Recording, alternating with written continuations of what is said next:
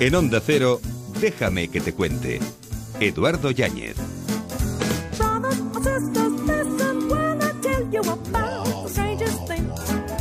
El mayor mérito del hombre consiste en determinar sus circunstancias y no dejar que las circunstancias lo determinen a él.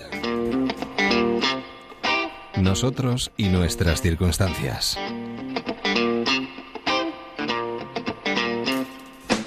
¿Qué tal amigos? Muy buenas noches y bienvenidos a esta edición de jueves de Déjame que te cuente.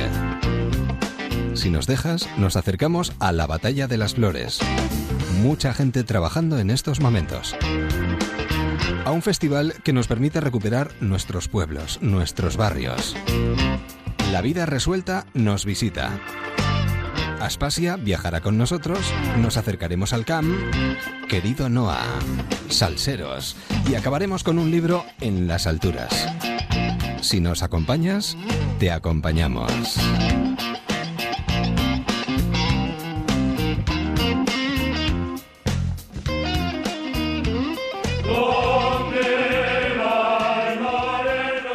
Déjame que te cuente. Tradiciones populares.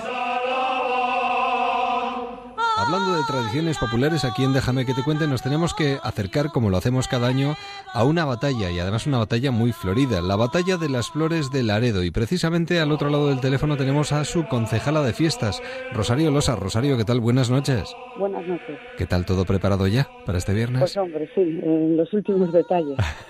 Último viernes de agosto, ¿cuánta, qué cantidad de flores se van a utilizar?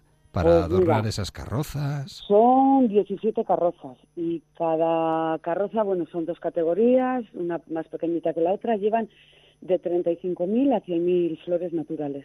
Y todo el cuidado que arrastre eso consigo, ¿eh? Sí, sí, es un trabajo muy laborioso de todo el año. Aparte de, de todo lo que luego se ve, po- porque acude muchísima gente todos los años a ver la batalla de las flores de Laredo, en Cantabria. Sí, sí, a ver, aparte de que Laredo, pues en época estival ya Eh, claro. subimos mucho el número, este día todavía se concentra mucha más gente que viene de, de todos los, de muchos puntos de España. Claro. Eh, Hablamos de una fiesta única que se viene realizando desde hace más o menos cuánto tiempo. Pues mira, esta sería la 107 edición. ¿Y cómo, O sea- cómo surge la idea de crear una batalla de flores como esta que se viene celebrando desde hace tanto tiempo? Pues mira, esto surgió en el, en el mundo de, de la mar. Los marineros con aquellas traineras que salían a pescar con remo, entonces hicieron un desfile con las propias traineras. Las decoraron con latas de conservas en aquellos años y esto. Pero luego, pues, fue tal la participación y estuvo tan bien que decidieron al año siguiente hacerlo en tierra para que fuera más partícipe de, o sea, que La participara gente, ¿no? más la gente, sí. Claro.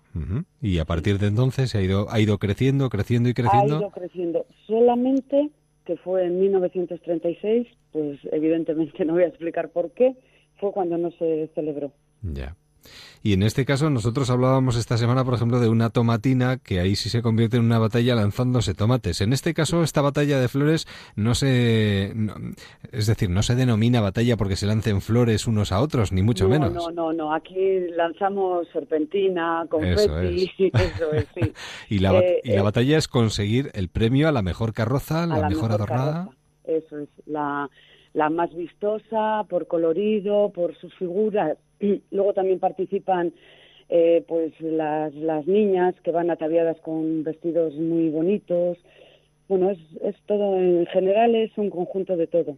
Noche de muchísimo trabajo, de Muchísimo trabajo. cuidado. Participa muchísima gente, Claro, muchísima gente. La verdad es que prácticamente el pueblo, Se vuelca, es el ¿no? pueblo, el, el núcleo del pueblo se vuelca, porque Claro. son 17 carrozas y entonces participa muchísima gente. Y esto hay que valorarlo porque luego vamos y lo vemos en dos horas tan solo, pero hay un trabajo detrás impresionante. Bueno, ¿a qué hora, a qué hora comienza la batalla?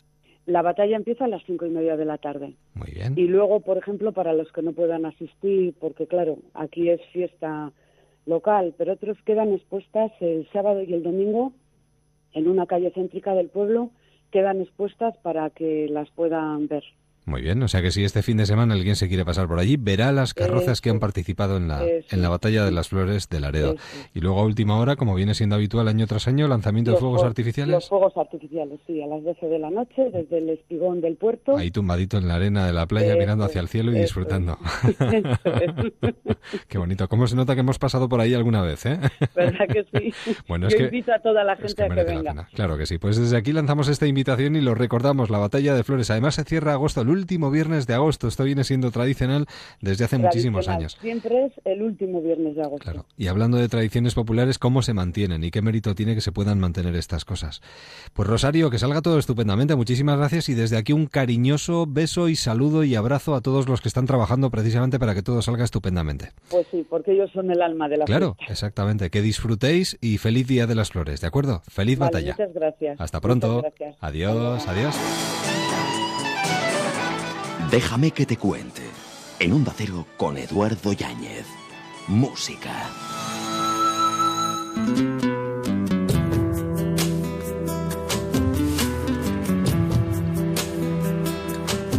Rodeados de flores comenzamos esta edición de hoy de Déjame que te cuente. 10 y 11, 9 y 11 en Canarias.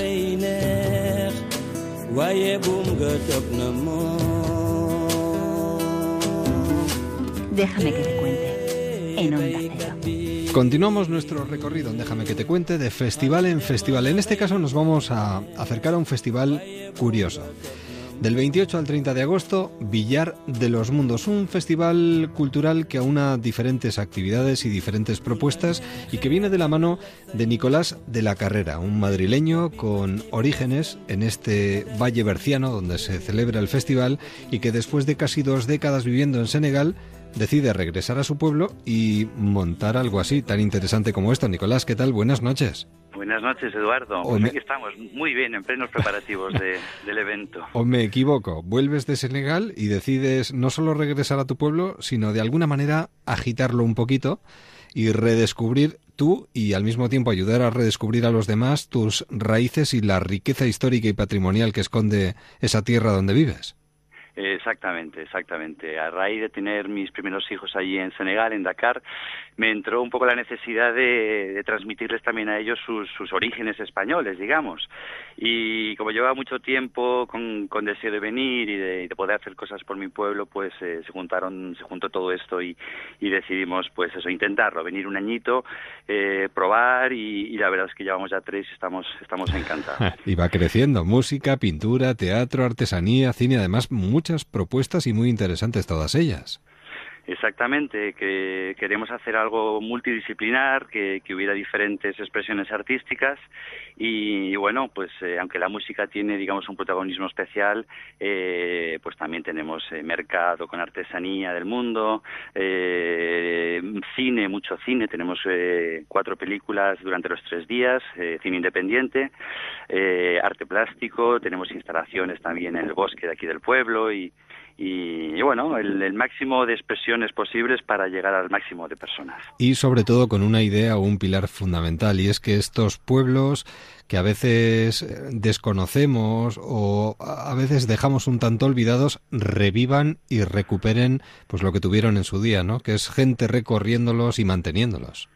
Efectivamente, sí, es un pueblo que tuvo muchísima importancia aquí en la comarca del Bierzo, eh, fue seguramente la segunda localidad más importante y que en los últimos dos siglos eh, pues ha ido decayendo, decayendo hasta el punto que ya quedan solamente 100 vecinos y la, la gran mayoría son mayores que los estamos viendo cómo parten y cómo se van pues todos los años, ¿no? Tres o cuatro.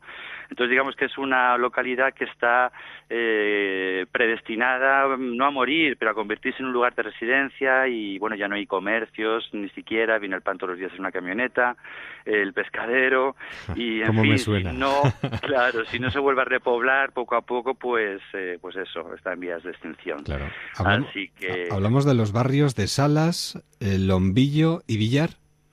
Exacto. Los barrios de Salas son tres pueblos o tres localidades en una que han tenido siempre históricamente un, un, solo ayuntamiento y bueno, pues son como tres hermanos, ¿no? Que han que han forjado su historia juntos y, y que como decía, pues eh, tuvieron mucha importancia en la zona, sobre todo por el vino. Fue una, una esto es cuna del vino y fue muy muy cotizado a nivel nacional y fue un poco de las zonas del norte de España más importantes eh, a nivel vinícola. Claro, de todas formas me gustaría destacar y recordar que el conjunto histórico de los barrios ha sido recientemente declarado como bien de interés cultural o me equivoco? No, no, así es, así es. Esa es una de las reivindicaciones que, que, que, bueno, que emprendimos en la primera edición y lo hemos conseguido por fin este, este año. Este año se ha hecho ya oficial y ahora bueno pues esperamos que las administraciones eh, lo tengan en cuenta y puedan desarrollar un plan eh, especial para bueno pues eh, que haya una serie de normativas de protección y conservación del pueblo y conseguir ayudas y subvenciones para para levantarlo de nuevo no sobre todo para que no haya mm, no sé edificios como la iglesia de San Martín que se vengan abajo no o las antiguas cárceles de Salas también. Exactamente, o el Palacio de las Carralas, que ha tenido que ser apuntalado gracias a también un poco nuestra nuestra insistencia en que se haga eh, y ahora mismo está sujeto, ya no es un peligro público, ni siquiera sus blasones y sus pórticos y balcones se, se caigan. Y así es un poco todo, estamos aquí peleando. Eh, Villar de los Mundos eh, viene a ser un poco eso, como el mundo nos ha olvidado, eh, pues nos traemos el mundo aquí. Y invitamos eh, a otras pelea, Bendita pelea. Sí, sí, pero muy muy bonita, muy interesante y es una manera también de ponernos en el mapa, que es lo que pretendemos, ¿no? que la gente nos descubra y nos visite y, hay muchas casas en venta, otras eh, que están medio ruidas eh, y en fin, si poco a poco se empieza a poblar, es seguro que surge un renacimiento, que es lo que deseamos. Pues Nicolás, a ver si entre todos conseguimos que estas localidades que se van quedando despobladas vuelven a recuperar a sus habitantes y van recuperando poquito a poco esa vida que han ido perdiendo. Villar de los Mundos, empezáis el 28, estáis hasta el 30 Así que desde aquí una invitación a todos los que estén cerquita de, de estas localidades para que se den una vueltita por ahí, ¿no? ¿Te parece? Exactamente. Tenemos 20 actividades programadas y hasta 50 artistas que están participando en este renacimiento. Bueno, pues que no se lo piensen dos veces, que merece la pena y además el motivo y la justificación lo vale y mucho además. Nicolás, un, un verdadero placer. Muchísimas gracias. Muchísimas gracias a vosotros por la difusión y por apoyarnos en esta iniciativa. Que salga todo bien y os perseguiremos. A ver si el año que viene volvemos a charlar y recordamos que seguís caminando, ¿de acuerdo? Muchas gracias. Un abrazo y buen festival. Adiós. Muchas gracias. Adiós. Hasta pronto. Cuando compras el cuponazo de la ONCE, haces posible que las 3.500 personas que se quedan ciegas cada año puedan aprender a vivir con su ceguera. Y además... Cada viernes puedes ganar 9 millones con el cuponazo, 12 con el XL y 15 millones con el XXL. Cuponazo de la 11. Este viernes, ¿cuál es tu ilusión? 11. Déjame que te cuente. Teatro.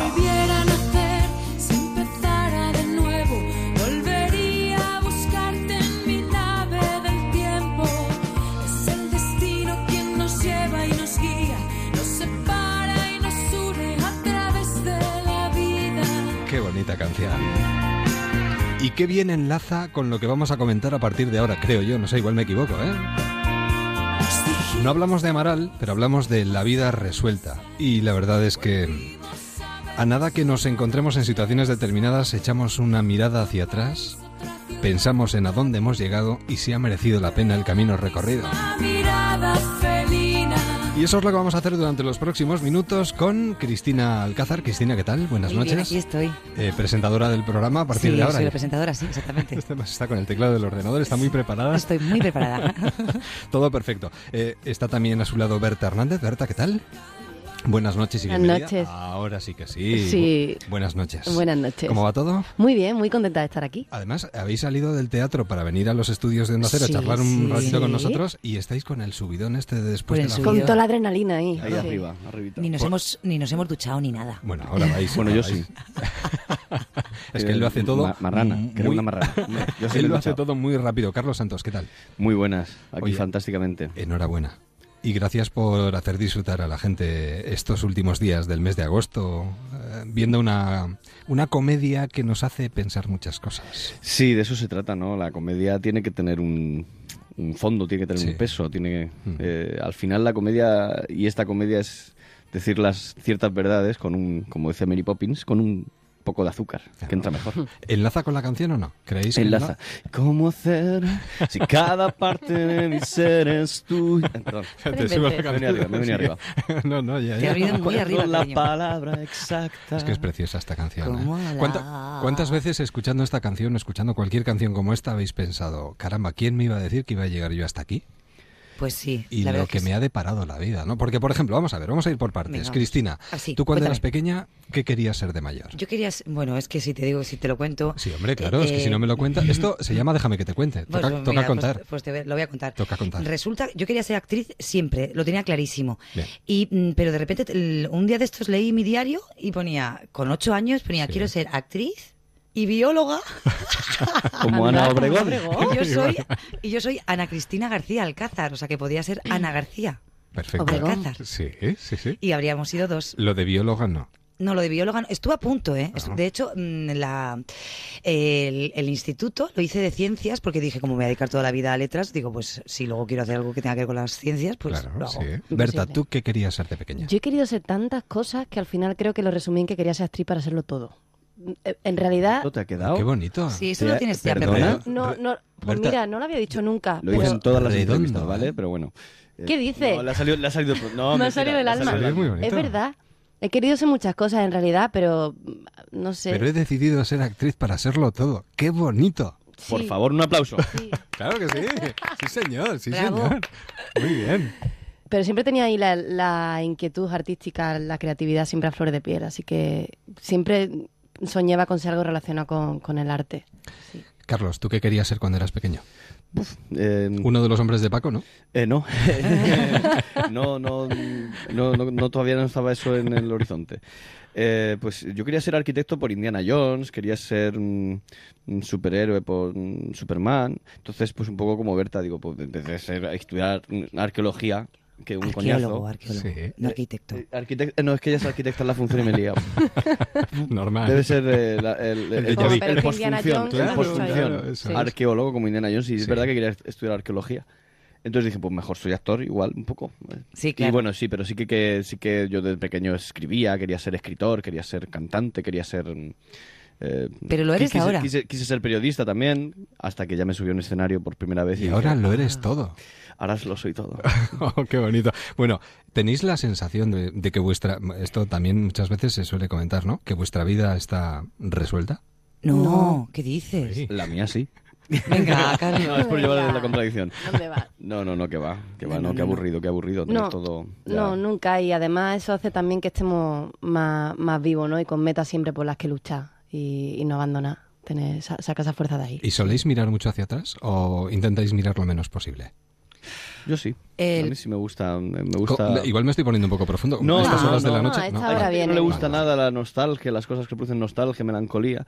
A mí ese estado de ensoñación de recuerdos de la infancia, de la juventud, adolescencia, no me me parece que el camino hasta aquí de momento ha sido Muy bueno. es bonito. Cristina, tú, por ejemplo, ¿cuándo ha sido la última vez que te has sentado en el sofá con ese álbum de fotos que recorre tu vida completa de principio a fin? Siempre, de hecho, yo más yo tengo unos libros, unas libretas mágicas que era donde guardaba y apuntaba cosas que me pasaban siempre, además que Sí. eso lo entiendo yo. Ajá. Y la verdad es que eso me encanta, lo tengo y lo guardo. Pero yo soy de las del pasado pisado. Siempre, luego está esa cosita de sentarte en el sofá y recordar, porque la verdad es que estoy muy contenta con el camino que, con el camino que me ha llevado aquí, al día de hoy. Así que nada. Pero sí, soy muy petarda, guardo muchas cosas, guardo un montón de cosas que yo digo, ¿y esto de qué Ay, es? yo también, amiga. Tío, las libretas mágicas le llamo, Sí. me encanta. Yo es que escribía diarios. Igual que yo, claro, diario. Diario. Y tengo, pff, no sé, mu- pues desde los 8 o 9 años, pues imagínate, Además, mogollón de ese diario. momento mágico en el que conoces a alguien y te pones a repasar tu vida con él o con ella Sí. y empiezas a darte cuenta de hacia dónde has llegado, de las Yo mm, tengo hasta un etapas palo, que has atravesado. un palo de un chupachus Sí. que mm, recuerdo que me estaba comiendo cuando estaba con un chico que me gustaba mucho. Fíjate, guardé el palo del chupachus y lo tengo Yo, ahí yo pegado. tengo cosas así Es que es también. un poco como- Sí. Bueno, Sí. alguien estará pensando, estos están en cadena a nivel nacional, en Onda Cero, charlando como... Se ha traído a tres amigos del teatro y ha dicho, ah, se puede... Vamos a hablar de nuestras cositas. No, sí. porque la vida resuelta habla de estas cosas. Pues con sí. humor, con mucho humor. Con mucho sí, humor, Pero sí evidentemente, que habla un poco de esto, de, de Sí. los sueños que quedaron un poco ahí en la mochila, ¿no? De Tailandia. Sí. Y, Y, ese momento en el que uno piensa en esa edad tan crítica, 30 y largos, de, decir, uff. ¿Os habéis visto en esa situación? Eh, yo no sé si tenéis hijos, alguno de los tres. No, ninguno de los me encantaría. Porque ese momento en el que eh, te quedas embarazada, como es el caso de Cristina, te planteas seriamente ir a una guardería para inscribir a tu hijo, hija, en esa guardería. Y te encuentras con otros padres y otras madres. Claro, Entonces, puesta en común. Puesta, sí, claro. Y, eh, sí. Y entonces la pregunta es... Eh, la verdad es que sí. Si os sentís muy identificados con los personajes de, de Labra. Eh, es que la mía está un poquito loquita, la verdad. Ah, la mía tiene un motor que es muy bonito, que es el motor del amor, pero es un poco equivocada. Está un poco equivocada. Y luego es de las que todo el rato lee, la teoría la tiene muy clara, pero luego la práctica no hace nada de lo que tendría que hacer. Y yo no soy así. Yo a veces no tengo filtro, pero no tengo, pero no tengo teoría. Uy, Berta, no sé si no está tengo teoría, pero no tengo filtro. que no tiene filtro es cierto. No tengo filtro, pero, tampoco tengo teoría. No, o sea que no, no, no. Yo me dejo un poco llevar. Soy demasiado impulsiva, a lo mejor. Más sin filtro también se puede Solo tiene ¿eh? filtros en, Instagram. Y la teoría cada uno tiene la suya. Sí, sí. Pero, por ejemplo, el personaje de, de Raquel Vázquez es una, o sea, mm, es alguien muy muy meticuloso porque llega a la guardería con un objetivo muy concreto y entonces eh, ha, tenido que prepararse mucho todo para llegar ahí. Y yo no soy así. Berta, te está mirando como diciendo, bueno, no sé, algo sí, ¿eh? Un poquito sí, ¿eh? Sí, no, en realidad eh, su personaje, lo que ha dicho ella, tiene el motor este del amor y, los impulsos y, tú eres muy así, a veces no, no, no mides. o sea, yo no mido, que eso sí que tengo en común con ella, pero... Y luego, por ejemplo, el, deseo de tener una familia, también lo tengo yo. Ese también lo tengo yo. Lo que pasa que no sé si haría las cosas de, su a su manera. Espero que, no. amiga. Esperemos que no. Espero que no. Carlos, ¿tú? ¿tú te sientes muy identificado con...? A ver, yo no, no soy padre tampoco y, sí que también eh, me gustaría, pero eh, tengo a mi hermano que tiene mm, cuatro, entonces eh, digamos que lo, tenido, lo tengo desde hace unos años lo tengo bastante cerca. Ha cumplido el cupo de la familia, casi. Exacto, ha tenido por mí, por mi hermana y por todos mis compañeros. y bueno, sí, sí me, mm, los temas que, trata la vida resuelta son muy tan universales que, no hace falta que los hayas vivido para haberlos visto o para haberlos compartido con alguien cercano o con algún amigo, amiga o algún familiar.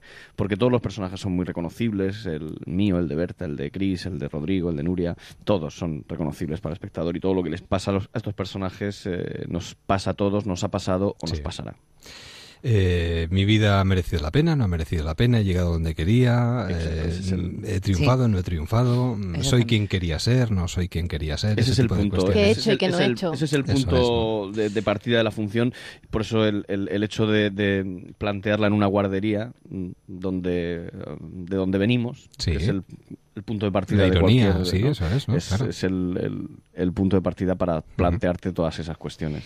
De hecho, hay un momento en el que Carlos, el personaje de Carlos Luis, coge un gusiluz de repente la gente se mea porque todo el mundo hace o hemos hecho lo, que él ha, lo que él hace en función. Sí, sí, claro. Y es súper bonito, la verdad, porque te lleva a sitios, a todo el mundo le lleva a sitios de, su, infancia. Y aparte de esto, sí me gustaría aprovechar, ya que estáis aquí, cómo se presenta el comienzo de curso. El septiembre está a la vuelta de la esquina.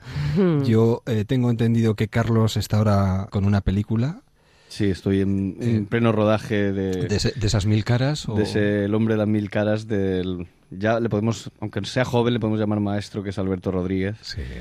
Eh, sí, la verdad es que hemos, he podido, ha costado, pero hemos podido hacer un break. Me han podido dar unos días para poder venir aquí a, a Donostia a presentar La Vida Resuelta. Pero vamos, estoy hasta el 30 de septiembre en pleno rodaje. Eh, yo voy a hacer una cosa para pero solo para ti los menos mal que esto es esto es radio y no se me ve. Por eso tengo un gran surtido de gorras porque interpreto a Luis Roldán y me han hecho una caracterización pues la que merece el personaje. estás fantástico verdad sí sí ¿eh? estoy bueno, bueno, bueno bueno estoy de dulce. qué ganas de verlo. Y aparte de eso eh, bueno qué más quieres no no es verdad es verdad no, es cierto. un rodaje de 11 semanas me queda hasta el 30 de septiembre. Ahora mismo luego hay bueno luego hay una serie también después pero o sea que el fin de año se presenta bien. Se presenta bien. Cristina, por tu parte. Pues por mi parte, eh, ayer se estrenó la tercera temporada de Gin Tony, que estoy ahí ahora como personaje fijo. El miércoles que viene estrenó Palabras Encadenadas en el Teatro Lara. Y luego el día 7, 8 estrenamos como producción, estoy ahí en Inet y un señor de Murcia con Miguel Reyán, Julieta Serrano, y ahí estamos, dándole un poquito todo. ¿Qué te parece? Buen Por Dios, lo llevas todo. sí, me duele un poquito. Ah, y luego espérate, no vaya a ser que me llamen de Cuéntame casualmente que venga de Londres, que eso también puede ser. También puede ser. Porque allí no me han matado. Estoy en Londres aprendiendo inglés. Bueno, bueno, pues nada, bueno, vaya comienzo de curso. ¿Y por tu parte, Berta? Pues nada, yo he estado haciendo hace poco la, la primera película de Raúl Arevalo, Tarde para la Ira. Sí. Y... Qué bonito título. Sí, muy bonito. Palabras encadenadas. La verdad es que los títulos, eh, incluso el título de la, vida resuelta, sí, sí, muy bonito. Sí, sí. Son muy abiertos, muy interpretables, está muy bien. Sí. tú sabes que los autores siempre ponen lo primero el título a veces. El título dicen, a ver. Y a partir de ahí, ¿qué me sugiere? A ver.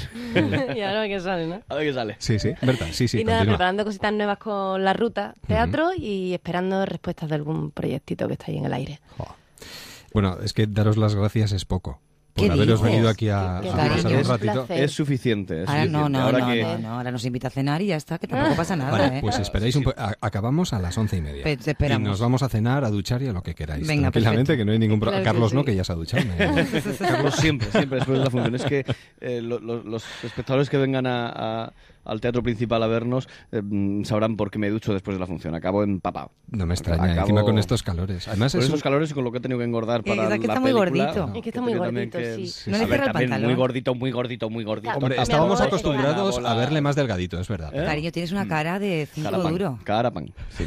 Pero bueno, todo sea por... Son exigencias, mi amor. Exigencias de... Pero está muy guapo. Ojalá. Sí, sí. El, que, el, que tiene, retiene. Eh, Cristina, Berta, Carlos, muchísimas gracias, de verdad. Feliz estancia entre nosotros. Muchísimas gracias nos vemos en el teatro. Pues que tengáis un buen inicio de curso. Suerte, ¿vale? Muchas gracias. Hasta pronto. Adiós.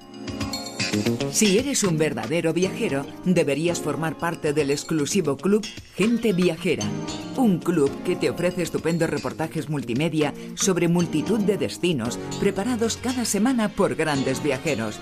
Además, disfrutarás de descuentos, ventajas y sorteos relacionados con viajes. Tienes toda la información en genteviajera.es. Entra y hazte ya del club. Gente Viajera 25 años viajando juntos por los cinco continentes. Déjame que te cuente. En un acero con Eduardo Yáñez. Viajes.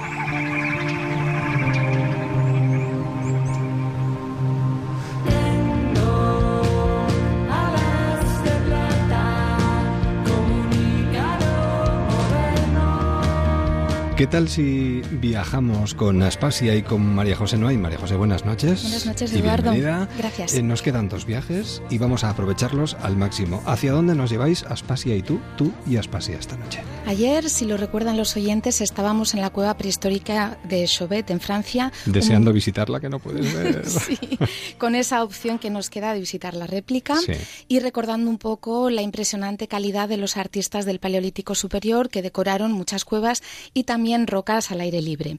Pero estos artistas, además de todo este repertorio de arte rupestre, también trabajaron de una forma maestra el arte mueble, es decir, la fabricación, la talla de pequeños objetos cotidianos que decoraban principalmente con figuras de animales, como en las cuevas, pero también con otro tipo de motivos. Azagallas que las usaban para cazar, arpones, bastones de mando, etc. Y dentro de este repertorio de arte mueble, de fabricación de pequeños objetos decorados, destaca una tipología de objeto impresionante que son las llamadas Venus paleolíticas. Son unas figuras femeninas que tallaban en piedra, en ocasiones también en marfil, en distintas materias primas, y que representaban a mujeres con una tipología además bastante curiosa, porque el rostro apenas está esbozado, no podemos reconocer casi nada, ni los ojos, ni la nariz, y sobre todo lo que está representado de una forma que a nuestros ojos además es clarísimamente exagerada, son el pecho, el pubis o las caderas, todo aquello que parece que tiene que ver con la reproducción femenina y la fertilidad. Hay un gran repertorio de estas figurillas a lo largo y ancho de Europa. Algunas son bellísimas, como por ejemplo la Venus de Willendorf, que está en Viena, una de las más conocidas, pero hoy nos vamos a quedar con una, que es la Venus de Konstenki, que apareció en un yacimiento paleolítico de Rusia y que nos va a permitir llegar hasta nuestra recomendación de hoy, que yo creo que podemos calificar como el mejor museo del mundo. ¿Qué es? El Museo del Hermitage en la ciudad rusa de San Petersburgo. Vamos para allá. ¿Qué nos encontramos? De todo. si el Museo del Hermitage que se encuentra en el Palacio de Invierno estuviera vacío, no tuviera dentro ni una sola obra de pintura, escultura, arqueología, también merecería la pena la visita, solamente para conocer el edificio y la suntuosa decoración del el interior. continente. Eso es. Hay que pensar que la ciudad de San Petersburgo se fundó por el zar Pedro I el Grande en 1703. En realidad es una ciudad con una historia muy corta, si la comparamos con otras fundaciones de ciudades europeas, pero a partir de ese momento se convirtió en la capital del, reino de los zares, se llenó de palacios donde habitaba la monarquía, pero también de mansiones suntuosas, unos palacios magníficos, que es donde se fue eh, colocando la nobleza que se trasladó allí junto con la corte. Además de la construcción del Palacio de Invierno en esta misma época fundacional con Pedro I el Grande, el palacio también se enriqueció sobre todo con la figura de Catalina la Grande. Aquí en Rusia todo es grande. Las ciudades, los zares, los museos. Y Catalina le dio el aspecto que conocemos hoy en día. El interior está lleno de escalinatas, de techos barrocos, de lámparas inmensas, eh, doradas, de decoración en el techo. Es impresionante. Pero además Catalina, aparte de decorar de esta forma tan increíble su palacio, también se convirtió en una auténtica coleccionista de arte. Era muy aficionada al arte europeo que se estaba realizando en aquel momento, en pleno siglo XVII, es decir, en época barroca. También estaba muy interesada por las colecciones de arte antiguo y se dedicó a comprar colecciones privadas que existían en ese momento en Europa y que algunos nobles querían vender para hacerse con dinero en efectivo. Y de esa forma surgió el germen del Museo del Hermitage. El resto de los zares que fueron sucediendo en el trono a Pedro el Grande y Catalina la Grande fueron completando también estas colecciones hasta el punto de configurar el museo que conocemos hoy en día, que finalmente se convirtió en museo estatal en el año 1917 a partir de la Revolución Soviética. Qué ganas de verlo, qué, ganas de, salir corriendo. Bueno, si alguien va a San Petersburgo, que lo visite sí o sí, ¿no? Sí, es imprescindible incluso aunque no se sea especialmente aficionado al arte, tiene tanto, hay que pensar que es una eh, colección totalmente plural. Hay pintura, hay escultura, las cronologías además de las obras de arte van desde iconos antiguos rusos hasta más o menos mediados del siglo XX. Hay armas, hay artes decorativas, algunos de estos suntuosos salones están decorados con los mismos muebles que utilizaban los zares en la época original y hay también arqueología. O sea que de un punto de vista u otro seguro que va a haber algo que interese a cualquiera de los oyentes. Un viaje en el tiempo, nuestra propuesta de hoy, el Museo del Hermitage. Y además ahora que muchos mm, oyentes, muchos oyentes cogen vacaciones, pueden aprovechar para dar una vueltita. Sí, que saquen los tickets por internet antes, porque claro, con la fama que tiene este museo... irá muchísima gente. Va muchísima gente. Eh, si queréis ampliar todo esto, los viajes de aspasia.blogspot.com.es. Y nosotros mañana cerramos este ciclo de viajes con nuestra arqueóloga y antropóloga María José Noén. María José, buenas noches y hasta mañana. Buenas noches, gracias.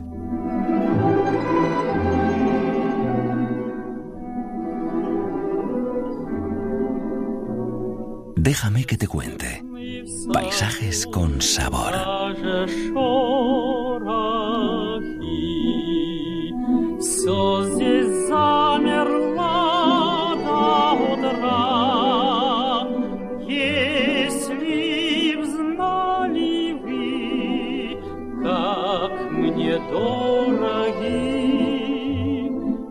Museo en museo, de exposición en exposición. Seguimos recorriendo y vamos a terminar el verano acudiendo a esos centros culturales importantísimos de, de nuestro territorio. Hoy nos acercamos al Centro Atlántico de Arte Moderno para saludar a su director, que está al otro lado del teléfono, Omar Pascual. ¿Qué tal? Buenas noches. Buenas noches, Eduardo. Y gracias por atendernos y por compartir con nosotros lo que contiene, mm, sobre todo pensando más en lo que queda de verano que en la próxima temporada, que quien más, quien menos, yo creo que todos estamos pensando ya en lo que se avecina. Pero Omar, si todavía estamos a tiempo para acercarnos al centro, eh, ¿qué nos encontraríamos ahora mismo, por ejemplo, en estos finales de agosto y principios de septiembre? Ahora mismo la única muestra que podríamos encontrarnos, porque justamente ya estamos cambiando el resto de salas, el, el CAM está compuesto por tres espacios, el de los balcones 11, el de San Antonio Abad y San Martín, Centro de Cultura Contemporánea.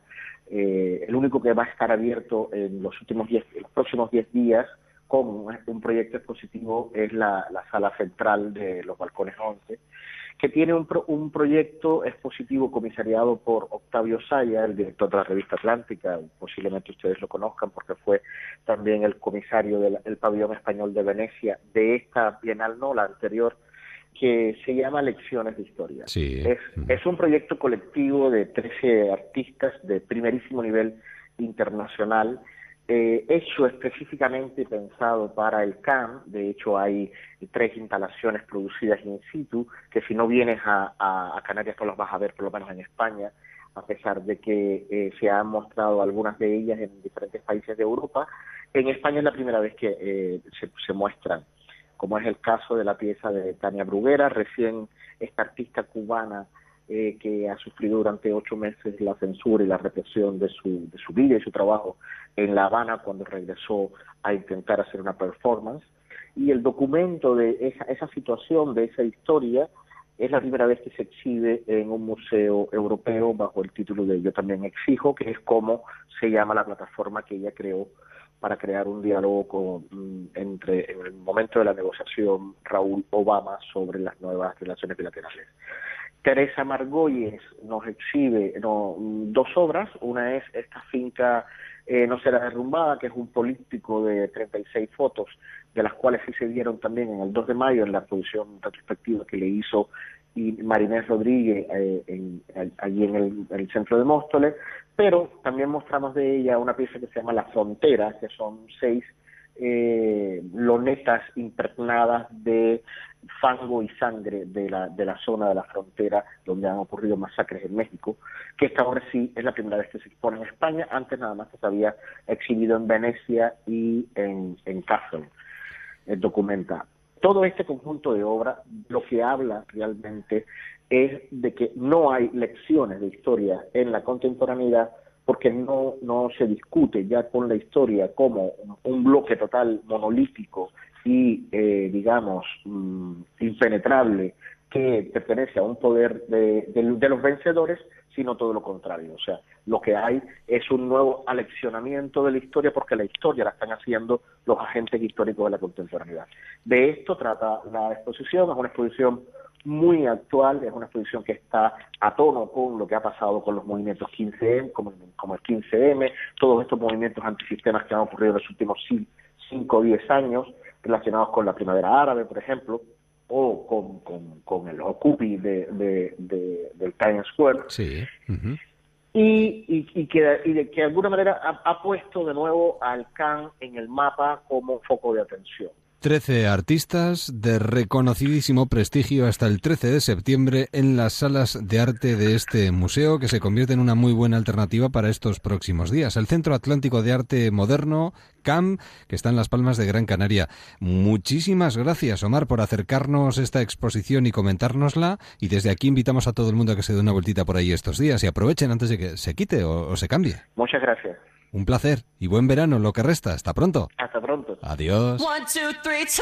En el corte inglés desde el jueves 27 y hasta el domingo 30 en los centros con apertura, el material escolar tiene un 20% de regalo para tus próximas compras de cuadernos, mochilas, lapiceros. Un 20% para canjear del 1 al 15 de septiembre en compras mínimas de 20 euros en material escolar.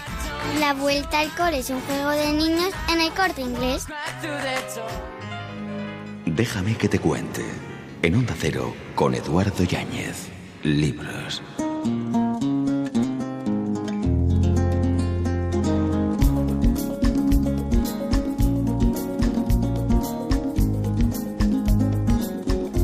A nosotros que nos encanta viajar, nos encanta viajar a través de los libros, nos encanta viajar a cualquier lugar del mundo, vamos a hacer eso a través de un libro, vamos a viajar y vamos a viajar a un lugar que a nuestra próxima invitada le gusta especialmente.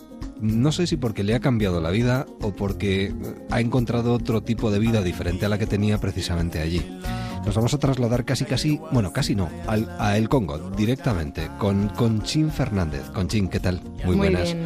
Bienvenida a los micrófonos de Onda Cero. Un placer tenerte en la distancia, pero tenerte con nosotros. Me encantaría que estuvieras aquí frente a mí, la verdad. Muchas gracias. Bueno, estamos cerca, ¿eh? Sí, bueno, y esto de la radio además, ¿no? claro. Que permite que las distancias se reduzcan al mínimo. Bueno, el Congo, el país más pobre del mundo que ha cambiado tu vida que ha cambiado la vida de una persona a la que, eh, claro, alguien puede decir en estos momentos, pero Conchín Fernández, la presentadora de televisión, la chica del tiempo, eh, esa persona a la que hemos eh, tenido eh, ante nosotros en la gran pantalla durante bastante tiempo y que de repente desapareció y no sabíamos qué había sido de ella. Pues sí, ella ha escrito un libro fantástico que nosotros queremos recomendar que es Querido Noah, que a mí me tiene encogido. ¿En serio? Sí. A muchos lectores, recibo cartas cada día y de algún punto de España y las críticas, los comentarios que estoy recibiendo son maravillosos y preciosos. Yo digo que este libro escoge a sus lectores, los lectores que escogen este libro son personas muy especiales. Es que eh, yo tengo la sensación de que te desnudas sentimentalmente hablando. No, no es la impresión, es que es así. Es que es verdad.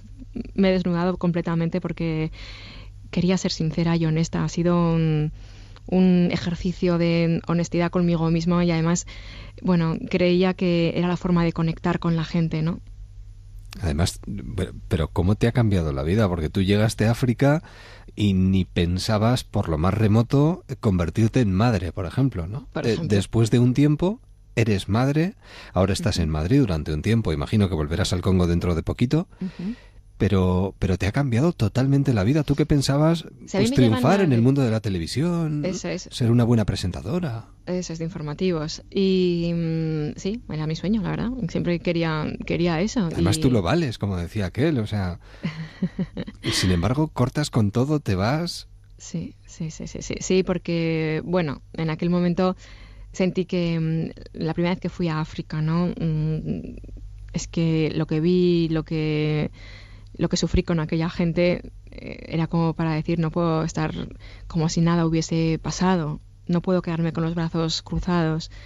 Me afectó tanto interiormente, emocionalmente, que, decidí poner todos mis conocimientos al servicio de esa población.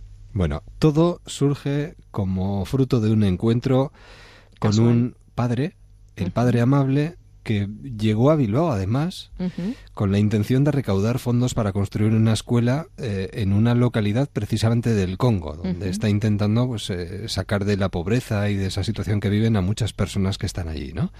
y como te conocía, o al menos le llegaron noticias de que tú eres una persona conocida, televisiva, eh, se acercó a ti. ¿Qué pasó? Bueno, pues que me propuso que fuese allí a hacer un reportaje para dar a conocer pues cómo se vivía en aquel poblado africano, ¿no? Y vamos, yo le dije que ni hablar. Digo, ¿pero qué me estás contando? O sea, no se lo puedes pedir a yo otro. a la selva, por favor. Ah, claro, eso es. Yo, tú me has visto. Acabo de salir de, presentar el tiempo. ¿No has visto cómo estoy de peinada, maquillada, arreglada? Lo Con lo coqueta que tú eres. Exacto. Y bueno, pues acabé en la selva congoleña con una videocámara que me compré por internet. Porque te robaron la que te llevabas de televisión, ¿no? Ah, ¿cómo sabes eso? Mm. Sí, me la robaron el día anterior. bueno, me compré una por internet. Sí. La que me compré por internet me la robaron el día anterior. Y entonces me fui corriendo, corriendo al corte inglés a comprarme eh, la misma. Pero claro, me, costó un pastizal. De verdad que me dejé el sueldo de, tres años en ese viaje. Luego llevabas la maleta repleta de todo lo que tú creías que podías necesitar allí. Claro, te miraban con malos ojos, me diciendo, ¿dónde va esta? Todo tipo de medicamentos, insecticidas, pero que hubiera matado todos los mosquitos del Congo. sí, sí, sí, sí, sí. Era, eh, bueno, me llevé un par de, no me llevé muchas camisetas, pero, pero es que no me las quité. O sea, es que iba con, la misma ropa que al principio no me atrevía ni a cambiarme. Me decía el padre amable, oye, es que la gente ya está comentando que dúchate, por favor. y yo ya, pero es que no estoy acostumbrada a ducharme con un cubo. Y, y, ¿cómo hago? Y dice, vete al río, como hace todo el mundo, te coges un cubo, te echas en agua por la cabeza y ya está. Y bueno, pues así fui introduciéndome en la vida del, del, poblado, aquel congoleño, de Lucolela llama. Como, como lo de maquillarte. Esa vez. Tú seguías maquillándote, claro, ah, y con lentillas, y que si te pones mm. una lentilla, que si te quitas una... De hecho, un día hiciste un comentario acerca precisamente de lo de las lentillas, y creo que el Padre Amable te dijo, cuidado porque pueden pensar que eres una bruja. Sí, bueno, el Padre Amable estaba un poco escandalizado conmigo, porque claro, yo al principio llegué con mucho temor, pero poco a poco me fui soltando, fui sacando mi yo y entonces empecé a dar clases de aeróbic en la parroquia, quité todos los bancos, eh, luego empecé a maquillar a todas las mujeres, Eh, bueno, claro, el padre cuando vio todos los bancos mm, quitados y a todos los niños haciendo aeróbic en la parroquia, cuando vio haciendo cola a todas las mujeres para que yo les pintara los labios, los ojos, para que se vieran con el único espejito que había era uno que yo me llevé de maquillaje y todas como locas viéndose en el espejo. Y, luego ya, claro, cuando ya, yo cuando me despertaba, cuando tenía ahí una choza en la que, en la que dormía, y cuando el primer día que me, bueno, la primera semana, cuando me desperté ya empecé a coger un poco de confianza con la gente y se me ocurrió gastarles una broma. Cuando me quité la lentilla dije, ¿ves? Me he quitado un ojo, se me ha salido un ojo y todos, ¡wow! Y el padre amable vino corriendo, basta, basta, basta, que van a pensar que eres una bruja. Digo que es una broma, amable. Ya, ya, pero que aquí no se entiende eso. Claro, claro, es que vete tú a explicarles a estos niños o esas personas de ese poblado. Lo que es una lentilla. Claro, no, no, era, era complicado. Bueno, un mes allí. Más de un mes. más, más de un mes. Sí, sí, sí. Estuve como siete semanas o algo así. Siete semanas grabando un reportaje que luego eh, se reprodujo en diferentes televisiones y la verdad es que gustó mucho. Mucho, sí, sí, sí, sí, sí, No es que tuviera mucho éxito, sino que las personas que lo vieron pues se sintieron muy implicadas. implicadas, sí, exacto. Entonces entre ellas pues apareció una señora, ¿no? Una señora de 70 años que dice, bueno, yo jamás veo la tele, pero en ese momento mm, se me ocurrió encender la tele y me encontré con tu reportaje. Y eso cambió también su vida, porque em, dejó de ser una señora jubilada que no hacía nada a irse al Congo y construir uno de los colegios más grandes del norte del Congo, donde caben casi 300 niños, donde están estudiando en estos momentos. Así que imagínate eh, creó la Fundación Granda Rodríguez. que eh, compró 16 hectáreas de cultivo para los vecinos. Y les ha enseñado a cultivar la tierra. Y canoas a motor. Canoas a motor. Hay un convenio con la Universidad Complutense de Madrid oh. para que los agrónomos vayan allí a hacer sus prácticas y a enseñar a los congoleños cómo cultivar la tierra. En estos momentos está pues bueno, haciendo un proyecto de agua potable en fin, que se ha cambiado la vida de mucha gente que ahora tiene, que ahora ve esperanza y, futuro, ¿no? Un reportaje sobre Lucolela, es así como se llama, ¿no? Eso es, bueno, eso es, sí, exacto. El, es, la misión del Padre Amable se llamaba. Mm. ¿Te imaginabas que podía tener tanta repercusión en trabajo tuyo? No, nada, nada, como me lo iba a imaginar, pero si yo no había grabado un reportaje para la tele en mi vida, y no solamente eso, es que no había dado, o sea, no había tenido en mi mano una cámara de vídeo nunca. Bueno, de hecho, tú has, llegado a reconocer que no podía. Bueno, eh, a ver, entiéndeme, ¿eh? Que no lo ponías ni en el mapa. Eso es, vamos, que me dicen, dónde, está el, dónde está el Congo y no sabes. Dónde... Bueno, pues por aquí en el África Central, en algún lado, pero vamos, tampoco. En fin, seguramente no. Y aún ni todo viajaste allí, porque además se lo comentaste a algunos compañeros tuyos diciéndoles: mm. no, no, quienes tenéis que ir, yo creo que sois vosotros, pero nadie quería ir y al final te fuiste tú. Claro, porque yo veía, pues eso, o sea, los típicos eh, periodistas de guerra, tal, con sus chalecos de bolsillos, con su pantalón de safari y tal, que yo en la vida me había puesto un pantalón de esos, ni un chaleco, pues te puedes imaginar, ni, y, no me veía yo como una periodista capaz de hacer eso. Y sin embargo, claro, como no quiso oír nadie, pues me cosas del azar. Esto es todo el azar, porque ahora, ahora parece, ahora mm, en aquel momento no me daba cuenta, pero ahora veo que todo tiene su sentido, un sentido muy importante. O sea, yo me da la impresión de que, de que mi vida estaba como trazada por alguien o por algo. Algo te estaba esperando allí. Y así fue. de hecho, ahora eres madre. Sí. Tienes un hijo. Sí. Ahora estás casualmente en Madrid, pero con intenciones de volver. Sí, sí, sí, sí, sí, sí. sí. ¿Por qué has dejado allí a tu marido o a tu pareja? Sí, bueno, él viene cada tres meses a ver a, nuestro hijo, bueno, y a estar en familia, por supuesto, ¿no? Y entonces, bueno, pues eh, en sus ratos de vacaciones, o sea, en su tiempo de vacaciones, eh, viene y es, esos momentos, pues eh, cerramos todo tipo de agendas, todo lo que tengamos que hacer y, lo empezamos en familia. Él es una persona muy comprometida que también está muy, muy, muy volcado con, con este país. Sí, muy volcado, su ilusión y todo el trabajo que está haciendo y todos sus esfuerzos es para que todos los niños del Congo, todos sus, sus niños, como dice, pues vayan al colegio. Y ante las preguntas de todo el mundo, hmm. con respecto, pues eso, al haberte quedado embarazada, al tener un ¿Pensaste que era necesario convertirlo en una historia que pudiera leer tu hijo algún día? Eh, ¿Esa fue sí, porque la motivación de escribir este libro?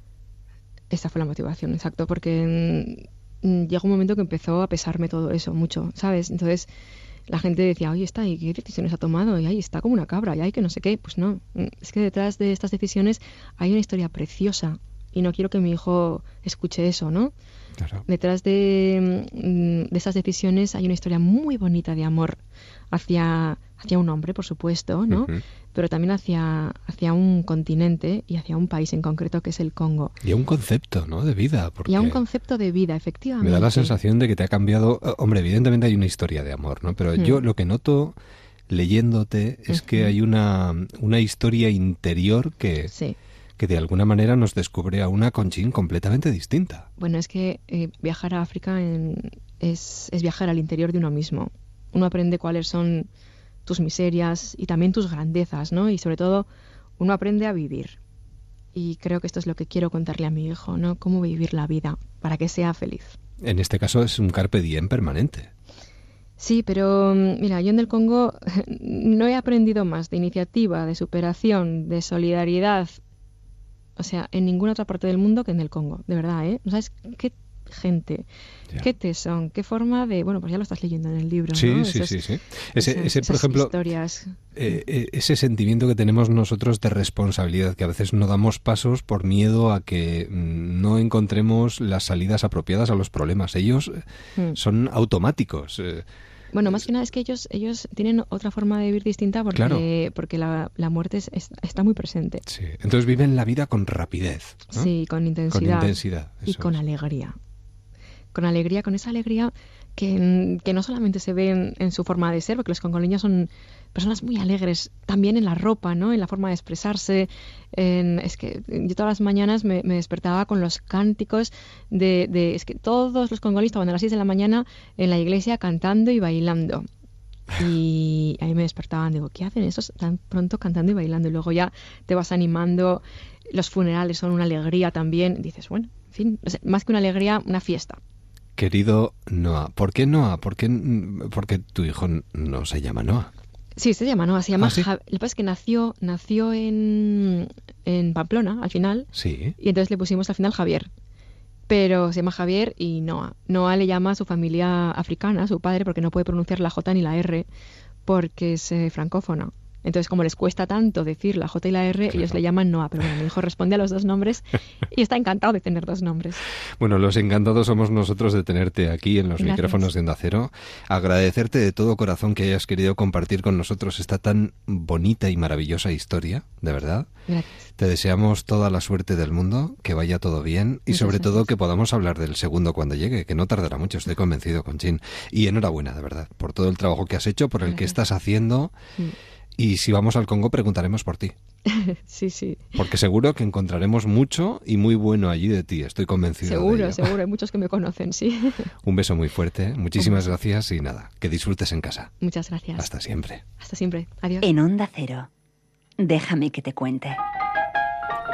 Buenas noches, don Mario Simancas. Tengo entendido que ya has vuelto de la capital, ¿no? Eh, pues sí, con muchísima pena, pero bueno, ya he regresado a mi humilde morada, casa, choza, domicilio, hogar, residencia, vivienda. Vamos, a mi mazmorra. Problemas de aparcamiento. Eh, tu casa no está mal, ¿eh? bueno, yo no he dicho que esté mal. Simplemente digo que es mi mazmorra porque está mi suegra en ella y es como una prisión, ¿eh? Sí. No hagas esto, no hagas lo otro, no pises ahí, tampoco aquí, ¿de quién es esto? Esto está tirado. En fin, oye, mira, voy a para enviarla a Gnaresborough en el Reino Unido. ¿Y para qué vas a enviar a tu suegra a ese sitio? Pues mira, para meterla en el manantial misterioso que convierte los objetos en piedra, aunque no sé si podrá con el volumen sogril que tengo yo, pero creo que merecerá la pena intentarlo. A ver, un manantial que convierte objetos en piedra. Exacto, mira, situado en la ribera del río Nid, en los bosques de Gnaresburg, Reino Unido, existe un manantial misterioso que convierte los objetos en piedra. Los objetos que son alcanzados por sus aguas, hojas, ramas, pájaros muertos y muchos más, se convierten en piedra en solo unos pocos meses. No. ¿Mm? Por muchos siglos los lugareños creyeron que el manantial petrificante estaba maldecido por el diablo y vivieron bajo la creencia de que si tocaban el agua del pozo se convertían en piedra. Algunos aventureros fueron dejando objetos cerca de la cascada solo para presenciar la transformación a lo largo de los días. Algunas de estas reliquias pueden verse en la actualidad, como un par de sombreros de 1800 convertidos en piedra sólida. Toma ya. Sí, más recientemente algunos curiosos dejaron osos de peluche, una tetera, algo muy inglés evidentemente, y hasta una bicicleta cerca del manantial petrificante este, y siempre con los mismos resultados. Piedra Claro, piedra. La ciencia moderna halló una explicación para este misterio. El agua contiene una alta cantidad de mineral que forma una capa alrededor de los objetos. En exposiciones prolongadas la capa se va convirtiendo en una carcasa mineral, al igual que las estalactitas, pero a un ritmo muchísimo más veloz los vecinos del manantial seguro que la beben y al escupir le, te tiran guijarros perdigoneros, vamos. Oye, que si bebes agua, ese agua, vas a tener piedras en los riñones y si te descuidas, hasta la garganta. Lo único que sé es que como te caigas ahí vas a tener un futuro muy pesado. ¿eh? Sin dudarlo. Y pesadez de estómago, perdóname. Oye, hablando de futuro. Oye, Edu, eh, ¿cómo se llama la señora que te coge la mano y te lee el futuro en ella? Adivina. Eh, no lo sé, hombre, por eso te lo pregunto, joder adivina. En fin, don, don Mario Simancas, descansa y hasta mañana. Eh, pues sí, buenas noches. Hasta, mañana. Me voy empedrado, empedrado voy. Adivina, adivina, adivina.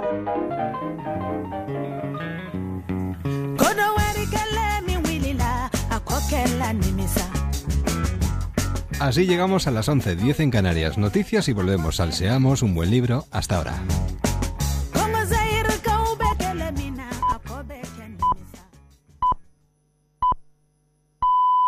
Son las 11, las 10 en Canarias.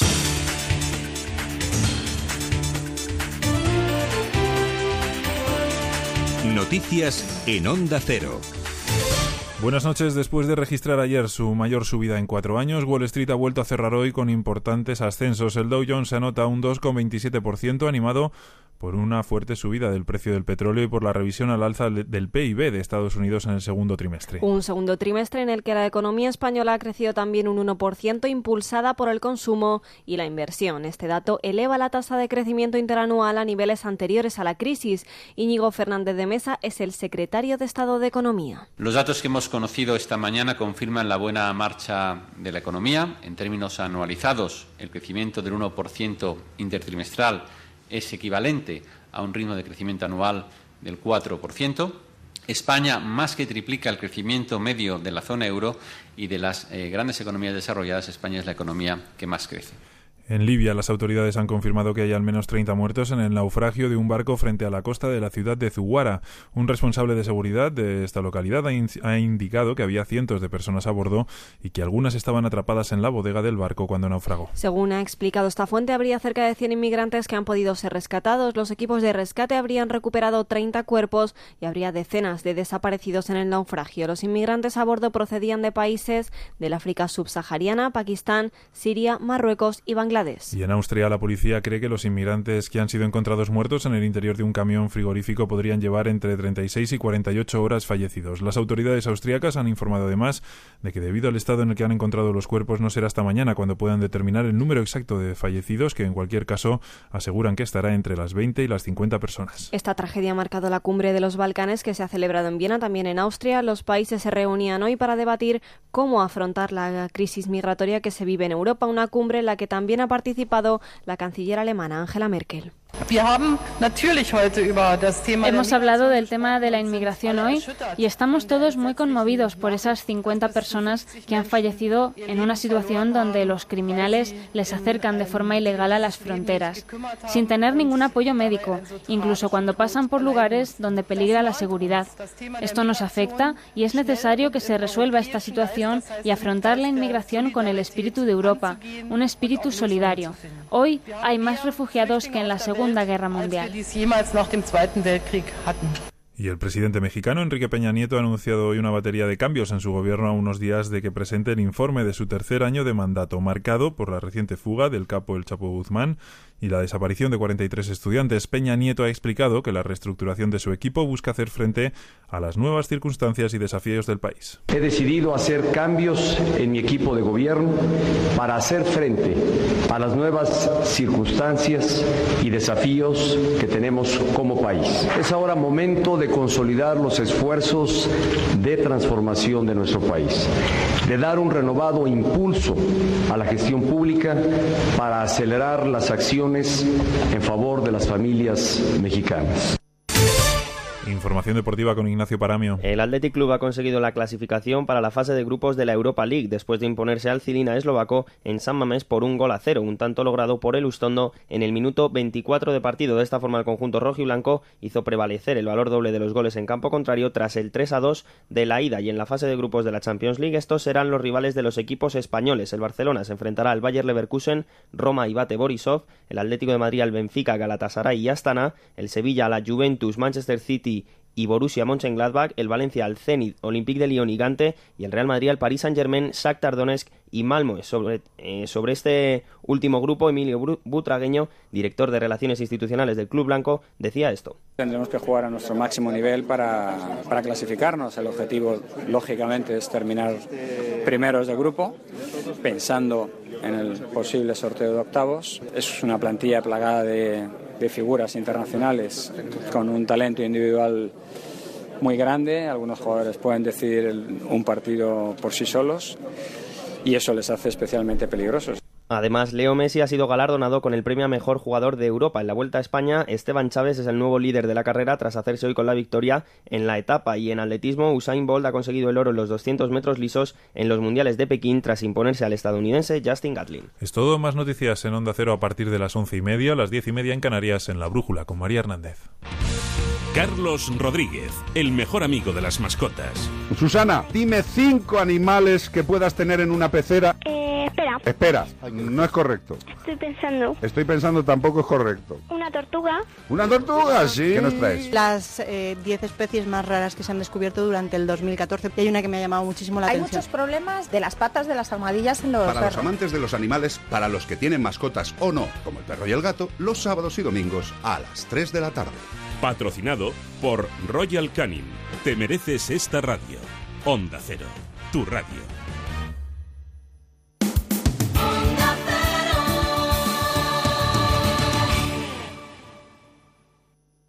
Déjame que te cuente, quédate en onda cero.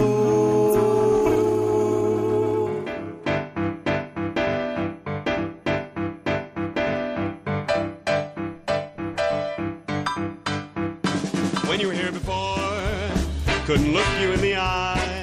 Y después de las noticias comenzamos nuestro penúltimo Salseros de este verano del 2015. Xavier de la Maza, Salsero Oh. Mayor del Reino, buenas noches. Oh. No, han sido momentos bonitos, interesantes. Otro verano- otro verano ¿eh? muy aprovechado, muy, Aprovechado. muy aprovechado. La verdad es que sí. ¿Y quién es nuestro penúltimo Salsero? Pues nuestro penúltimo salsero es eh, Xavier Álvarez, eh, Mm. abogado y salsero. Alguien puede decir, un abogado puede ser salsero. Sí. En este sí. caso sí. Eh, bueno, él es eh, socio fundador de, mm, del despacho Lawson y estos últimos años pues ha estado y está muy metido en procesos, digamos, de rondas de financiación, también de venta, pero bueno, lo traemos porque Me al final tiene, hombre, si, si es que se vende es que la cosa va bien, o sea, eso es una, una excelente señal. Sí, sí. Y bueno, pues que nos dé una perspectiva. Hemos tenido a muchos emprendedores, pero Xavi está con muchos, ha estado con muchos. Y bueno, vamos a tomarnos estos minutos pues para ver mm, cómo habría que plantear un proyecto, cuáles son las mm, claves para no meter la pata en, en un proceso. Y venderse bien. Y Xavier, venderse bien. Xavier Álvarez, buenas noches. Buenas noches. Además es el que paga los cafés, ¿eh? Eso es. Y, y eso es. promete siempre poner el azúcar, o sea que adelante, perfecto. Bueno, adelante, venga, Xavier. ¿Sabemos vender como sociedad y como personas humanas en el entorno español un proyecto como se debe? Bueno, Los emprendedores. complicada. pregunta complicada. Yo, ya que me haces, o sea, ya que hablas de- del concepto vender, yo creo que eh, ha habido dos, dos, o sea, dos acepciones que puedes utilizar de vender. ¿eh? Hay, eh, hay, ha habido una tendencia sobre vender no el producto, sino el proyecto. ¿eh? Pues ya aprovecho un poco la, la pregunta que has hecho porque me parece interesante, ¿no? Se ha- yo creo que, que ha habido una tendencia a, a crear productos y a crear proyectos y vender mucho el proyecto, incluso cuando todavía no, no estaba muy asentado, incluso no estaba muy, no había iterado con el mercado, ¿no? Y en cambio se ha sido mucho más débil vendiendo el producto de tu proyecto, ¿no? Yo creo que esa es el, una de las debilidades más potentes que, que nosotros hemos identificado en, sobre todo pues en nuevos proyectos eh, innovadores o nuevos proyectos que, que se lanzan al mercado, es que eh, se ha hecho un esfuerzo mayor quizás por generar el branding, generar la marca, generar el, eh, esa marca personal, ¿no? Del emprendedor y del proyecto que a veces de, de, de estructurar cómo vender el producto, ¿no? Es que lo de ser emprendedor vende, no sabemos qué, pero vende. Pues estoy totalmente de acuerdo contigo. Es que yo creo que esa ha sido la derivada, ¿no? Parecía que era eh, más cool lanzar el proyecto, ¿no? Que crear un proyecto realmente sostenible y que, y que fuera exitoso en el tiempo, ¿no? Entonces yo creo que sí que se ha desatendido mucho y yo creo que la gran debilidad de probablemente más del emprendedor que, que, que del empresario, refiriéndome como los proyectos eh, más eh, nuevos, por decirlo de una manera, más incipientes, está siendo el, el realmente salir al mercado y vender el producto, ¿no? Tocar calle, ¿no? Yo creo que, que, es uno de los errores que, nosotros más hemos identificado, ¿no? Se ha preocupado mucho la gente de hacer un proyecto muy bonito, con un gran branding, con eh, estar en todos los lados, hacer mucha marca personal y, y casi tener más prestigio personal el, el, director general, ¿no? El CEO, el emprendedor, que realmente el, eh, eh, en sí mismo los resultados del proyecto. Yo creo que a la pregunta se vende se vende bien o, o, se vende mucho, el problema yo creo de muchos proyectos ha sido que el emprendedor no, no ha tenido esa capacidad de bajar al barro, ¿no? de tocar calle, eh, iterar su producto con el mercado, recibir feedback y vender. Al final dedicarse a vender y no tanto a, otras cosas, ¿no? Genial. Oye, eh, Xavi, otra de las cosas que siempre suele salir con los proyectos, eh, siempre dentro de la heterogeneidad y la diferencia, pero eh, siempre en los inicios, y seguramente es porque son inicios, ahí se explica gran parte, pero muchos de los oyentes suelen preguntar o comentar cuando un proyecto arranca o con amigos o con familiares y hay que empezar a aclarar los papeles. ¿Cuál es tu visión un poco dentro de esa ese paso hacia la profesionalización y cómo se tienen que ir dividiendo papeles o dónde está la madre del cordero de lo que eran unas cosas, sentimientos que luego hay que ponerlo por escrito. Sí, al, al final yo creo que, que cuando alguien eh, inicia un proyecto casi, casi nunca lo hace solo, ¿no? Casi nunca y lo hace siempre eh, con, con, amigos, ¿no? Porque al final nos, nos, involucramos juntos en este proyecto y vamos a lanzarlo, ¿no? Y, y, luego, y, luego, los va perdiendo por el camino, es verdad. Eso sí, es, sí. pero siempre, y además es algo natural, ¿eh? Puede sonar duro, pero supongo que como cualquier otro matrimonio, ¿no? Eh, son, son tensas y, y, generan tanto en los momentos buenos como en los malos, eh, sobre todo en la fase de crecimiento, eh, pues un montón de disyuntivas, sobre todo de, de, diferencias de opinión. Es así, de real, ¿no? Sobre, sobre cómo, cómo gestionar y cómo avanzar el proyecto y, y, casi siempre van a llegar tensiones, ¿no? Lo que pasa es que en el momento previo la gente se olvida de... No solo se olvida, es que no lo cree. Nuestra experiencia es que nos sentamos con alguien y dice que no, hombre, ¿cómo voy a acabar mal? Somos amigos de toda la vida y tal, ¿no? Y, y el problema es que, que, casi siempre eh, se dan circunstancias en las que, bueno, igual no acaba mal la cosa, pero pueden darse circunstancias en las que algo puede explotar, ¿no? Entonces, eh, uno de los puntos esenciales de, del inicio de todo proyecto, como bien dice Xavier, para profesionalizar realmente la empresa es separar las relaciones personales de las relaciones profesionales. No digo que tú no emprendas con un amigo, ni mucho menos. Digo que tú emprenderás con tu amigo, o te financiará tu familia, o tendrás, no sé, captarás eh, fondos de, de, donde fuera que quizás no son tan profesionales como más amistades y tal, pero eso hay que regularlo jurídicamente, hay que establecerse unas normas del juego, ¿no? Tú cuando vas a jugar al mus con tus amigos también hay unas normas, ¿no? Sabes cómo jugar, ¿no? Y si uno hace trampas, pues va a haber un problema, ¿no? Por eso yo siempre digo que el documento más importante del inicio de una aventura empresarial es el pacto de. Es un documento que regula cuáles son las reglas del juego, cuáles son las reglas de funcionamiento de, esa relación societaria y a partir de ahí vamos a decir que, o sea, vamos a establecer eh, qué mecanismos hay de tomar decisiones, de separarnos en un momento determinado, de no separarnos, de solucionar problemas, de cómo vamos a votar, de qué eh, cosas se tienen que hacer de una manera y cuáles de otra, de qué pasa si viene un tercero, todas esas cosas, ¿no?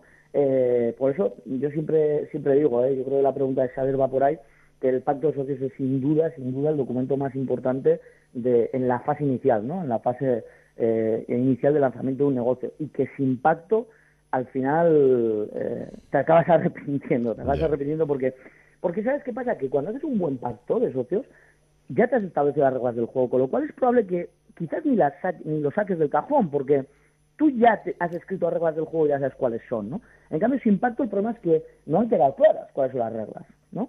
Entonces, es donde normalmente van a llegar los problemas, ¿no? Y los debates y, y las diferencias y sobre todo esos problemas que son bastante difíciles de arreglar.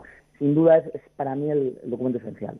La aproximación a la, a la financiación también mm, es una gran carencia, ¿no? O sea, digamos, la cultura financiera. Entonces, ¿la gente a partir de qué punto se pierde? Es decir, ¿se va tarde a, por las vías de financiación? Cuando se va, igual se va mal y en vez de ir hacia, digamos, el banco o ir hacia Business Angel o lo que sea, tiramos de familiares.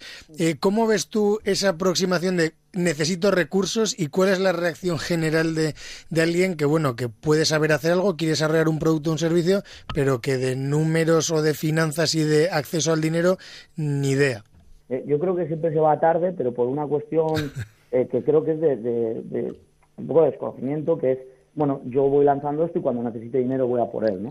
Eh, el primer punto de desconocimiento suele ser que casi siempre hay un error de cálculo de las necesidades financieras o sea, yo no conozco muchos proyectos que, que hayan acertado en las necesidades financieras, que siempre necesitas más de lo que de lo que de lo que estimas, ¿no? Y, eso puede ser un primer error. Y luego el segundo error, el hecho de no tener claro que la financiación, si tú vas a necesitar una financiación, es decir, tú no la tienes, el problema es que esa, o sea, no el problema, la cuestión es que esa financiación es parte del negocio de tu empresa. Y si tú haces un plan de negocio y lo tienes proyectado todo, el producto, su validación, la parte la parte tecnológica, la parte, lo que sea, la parte comercial, la tienes validada y dibujada desde el principio, ¿por qué no dibujas también la parte de la financiación? ¿no? Ese es el gran error. La gente primero ejecuta y luego se da cuenta que va a necesitar dinero, va a pedirlo y como decía Xavier, en ese momento puede ser que ni tu producto sea idóneo para captar financiación, ni tu proyecto lo hayas configurado para tal, la estructura de los socios tampoco, no estés en el momento idóneo, no tengas las cifras idóneas, lo que sea, ¿no? Entonces, la, la lo que tienes que tener claro en un proyecto es si vas a necesitar financiación, cuánta y en qué momento la vas a necesitar. Pero lo tienes que tener no en el momento en el que la necesites, lo tienes que tener claro desde el minuto uno. Y a partir de ahí, estructurar todo el proyecto y toda la evolución del mismo de forma idónea para llegar a ese hito en el que necesitas financiación, primero las condiciones idóneas y trabajarlo con una antelación previa. Porque una de las cosas que suele pasar, a nosotros nos pasa mucho, ¿no? Y yo, pues bueno, suelo, suelo escribir sobre eso y hacer chistes y tal de, de, buen rollo, que son eh, que, que, mucha gente llega y dice, oye, necesito dinero y tal. Bueno, joder, ¿y cuál, cómo vas? No, es que se me acaba la semana que viene. Ya, pues tío, o sea, eh, haberlo pensado no voy antes. a poder encontrar no, vamos, no voy a poder ayudarte a, conseguir dinero, ¿no? Los procesos de captación de financiación requieren tiempo. un tiempo largo y además de que llevan un tiempo largo, tienes que estar ya, o sea, tienes que llegar a ese proceso en una serie de, eh, bueno, en un estado concreto, ¿no? En una serie de lo que sea los KPIs, ¿no? Esos, esos indicadores económicos de la compañía que van creciendo de una determinada manera, que van evolucionando hasta unos hitos, que son los idóneos para que el mercado financiero en España, que como decía pues ayer pues, pues tampoco es el más maduro del mundo, ¿no? sea atractivo para ellos, ¿no? Entonces, por eso eh, digo que, siempre se suele ir tarde, pero por un error de planificación. Realmente tienes que tener claro si vas a necesitar financiación y más o menos cuándo, y a partir de ahí tienes que estructurar toda la evolución, lo mismo que estructuras tu evolución de producto, tu evolución tecnológica, la evolución de la plantilla, ¿no? De recursos humanos, de una manera, desde ese mismo momento tienes que eh, plantearte cómo tienes que evolucionar para ser atractivo para el capital riesgo, para la banca, para lo que sea. Y por tanto también el análisis inicial del día uno de los deberes es conocer cómo funciona ¿no? el mercado financiero de este país. Pues claro, luego el otro problema suele ser eh, cuando llegas ahí no te no has llegado en condiciones idóneas, la gente, aunque te das un proyecto que puede ser interesante, no te financia porque o te dice ahora no, ¿no? O no todavía, y entonces empiezan los lloros, ¿no? En Silicon Valley me darían cuatro mil millones, tal, no sé qué. No, no, es que ni en Silicon Valley ni en ningún otro lado. Es decir, si no eres atractivo y no tienes los suficientes indicadores para ser atractivo para un para, para un inversor en un momento concreto, no vas a recibir, no vas a recibir financiación, pero eh, es algo que la gente lo deja para luego, ¿no? Siempre para luego, para cuando llegue la necesidad, pero es un tema igualmente esencial en, un, en, una, en una compañía y por lo tanto yo recomiendo que siempre, eh, si tú no tienes ese dominio, te acompañes de la gente que va a tener ese dominio, pero desde el minuto uno, ¿no? Es decir, que todos los pasos que des los des planificados en ese, en ese, aspecto. ¿no? dejes para mañana lo que puedas hacer hoy. Y si quieres emprender de cara al nuevo curso y no sabes cómo hacerlo, un buen compañero de viaje. Bueno, y Xavi lo ha sido durante estos minutos de radio. Xavier Álvarez, un verdadero placer. Muchísimas gracias. Nada, un placer estar con vosotros. Y si tenemos alguna duda, contaremos contigo. ¿eh? Os lo agradecería, lo agradecería.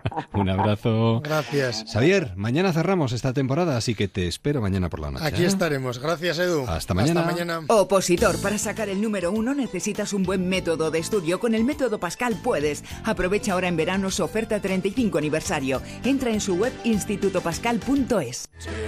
Te mereces el mejor descanso a mitad de precio.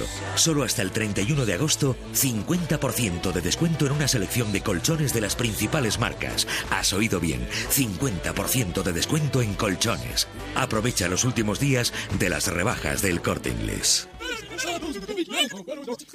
Déjame que te cuente. En Onda Cero, con Eduardo Yáñez. Entrevistas.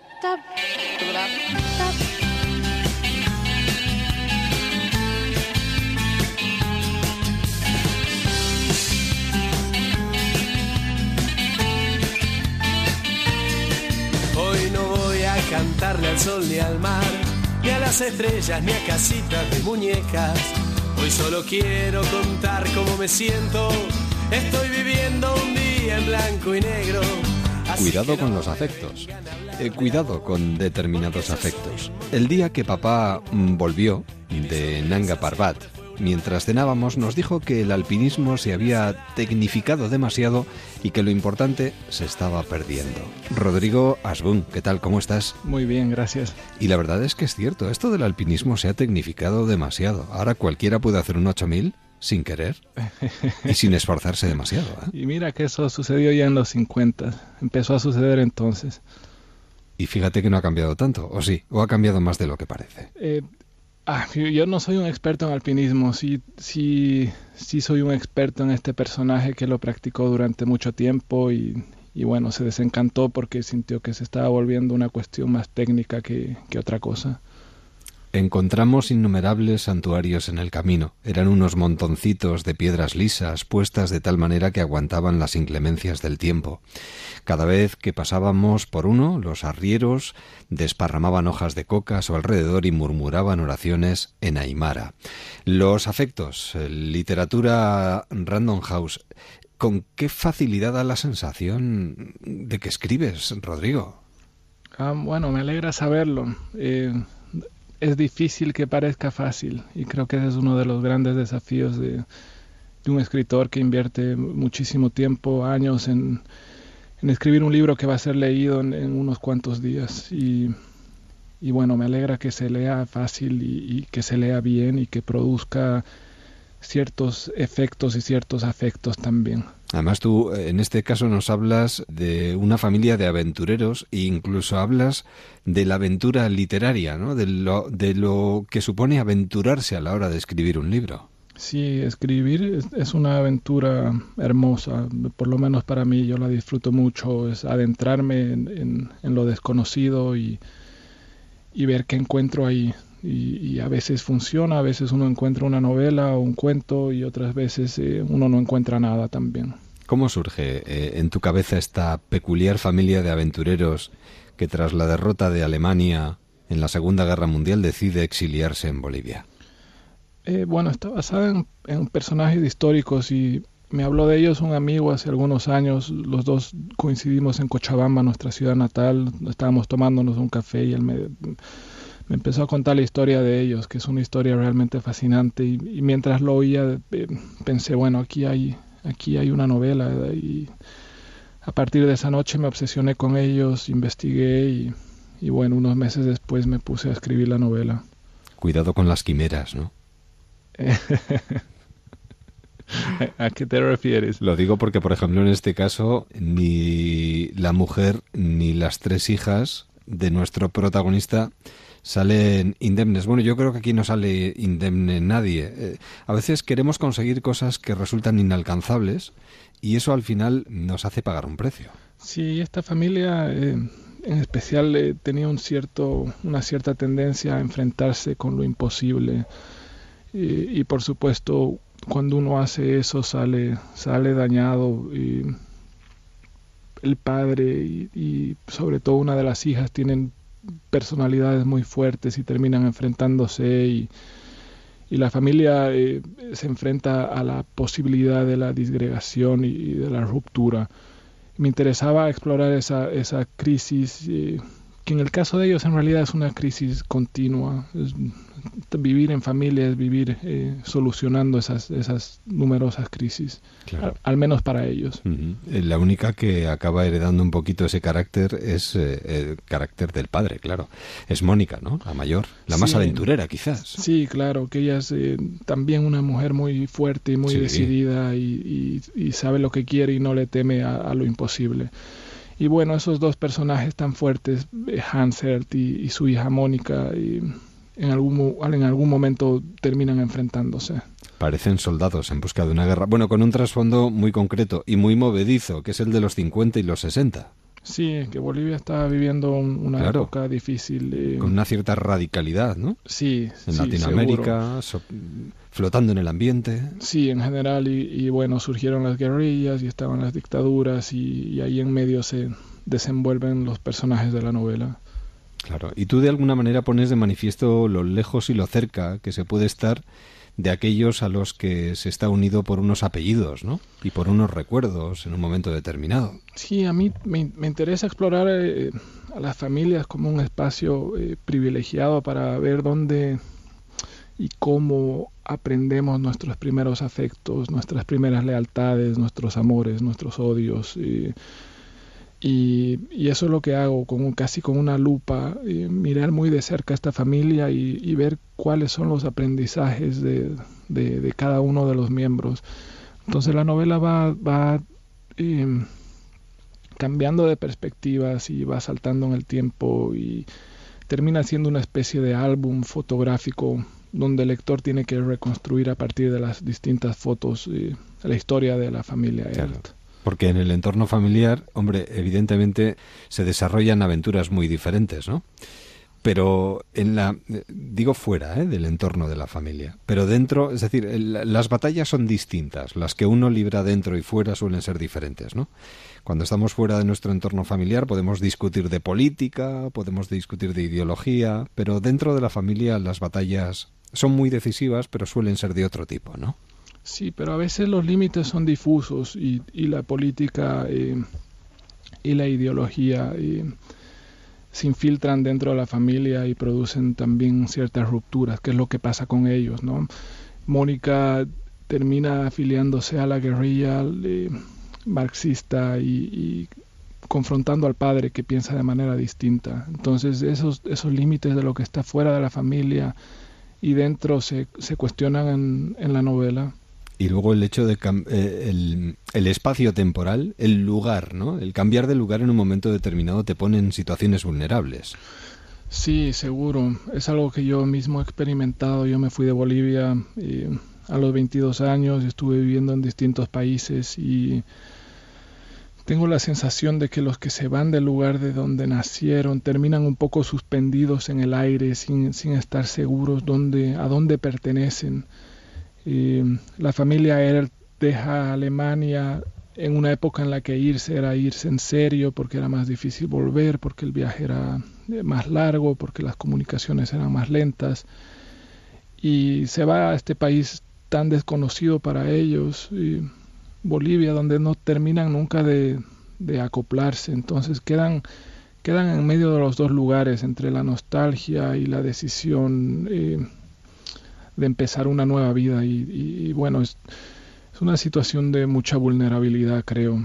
También de mucha potencialidad, pero, pero están las dos cosas ahí. Y luego la narración dentro de la narración, ¿no? La necesidad de los personajes de tener un diario en el que se vayan contando esas cosas que a veces no sabemos cómo decirle a la persona que tenemos delante. Sí, claro, y la necesidad que tenemos todos de contarnos a nosotros mismos nuestras propias historias, ¿no? Porque es terapéutico también. Al sí, claro, de saber quiénes somos, de dónde venimos, qué es lo que buscamos, qué es lo que nos define.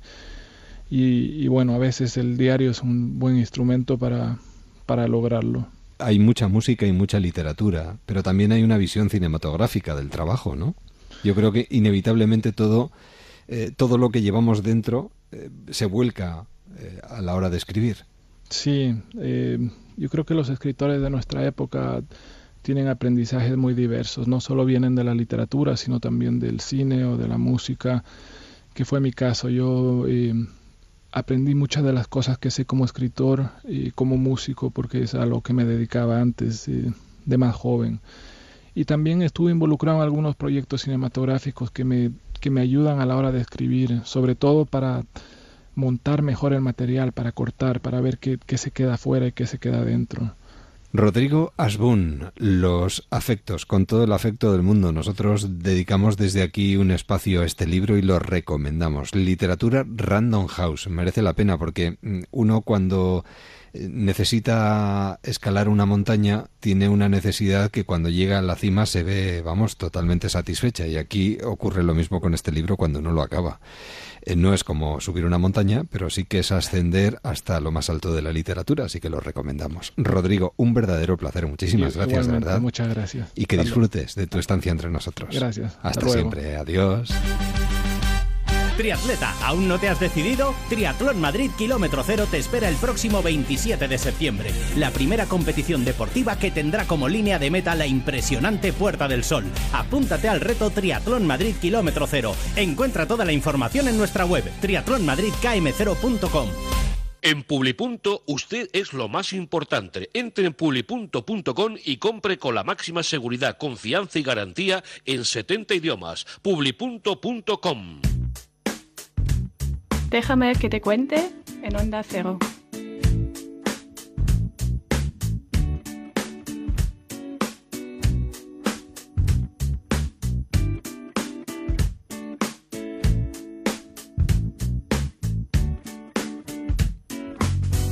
Estábamos los dos mirando el mar cuando la tarde moría. Y así se nos muere el programa de hoy cómo moría lo nuestro. Juro que no lo sabía. Ahora la brújula. Mire para mi derecha. Nosotros volvemos mañana. Vi que desaparecías. Feliz noche. Grité con todas mis fuerzas y no te.